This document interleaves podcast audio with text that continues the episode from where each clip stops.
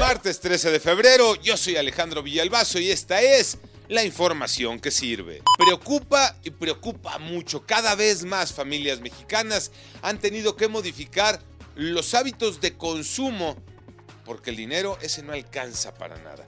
Estudios demuestran que hay familias que comen ahora más pan y tortilla porque la carne es artículo de lujo. María Inés Camacho. Frijoles y huevo es lo que comen las familias debido al alza de precios de productos de consumo básico. Aseguran que dos mil pesos al mes ya no alcanza para comer.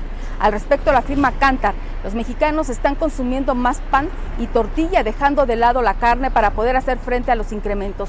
Los jefes de familia aseguran que cada vez que van a comprar el mandado, los precios han subido hasta un 100%.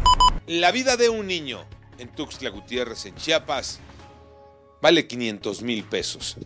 Y en abonos Pepe Toño Morales. Gracias Alejandro, efectivamente, le hemos dado seguimiento durante muchos meses. El 7 de febrero se cumplió un año de que el niño Damián Estrada Moreno falleció en la guardería Penguin and Babe. Eso es en Chiapas. Desde entonces, los papás emprendieron una lucha por castigar a los responsables de la muerte de su hijo. Lamentablemente, los abogados de los dueños del kinder quieren cerrar el caso. ¿Saben cómo?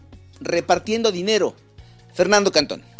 Poderoso caballero es don dinero. Es lo que piensan los abogados de los directivos de la escuela Penguin and Babe, donde murió Damián, y es que le ofrecieron 500 mil pesos a los padres y en pagos para que ahí concluya este caso. Por supuesto, la familia de Damián rechazó este ofrecimiento, pues lo que ellos buscan es que se haga justicia y que además todos los involucrados en este caso y que provocaron la muerte de Damián se hagan responsables y reciban su castigo.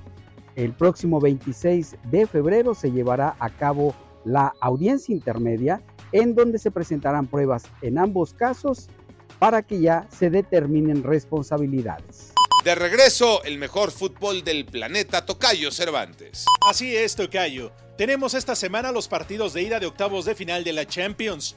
Los 16 equipos que continúan con vida buscarán llegar a la gran final en Londres, en Wembley, el 1 de junio.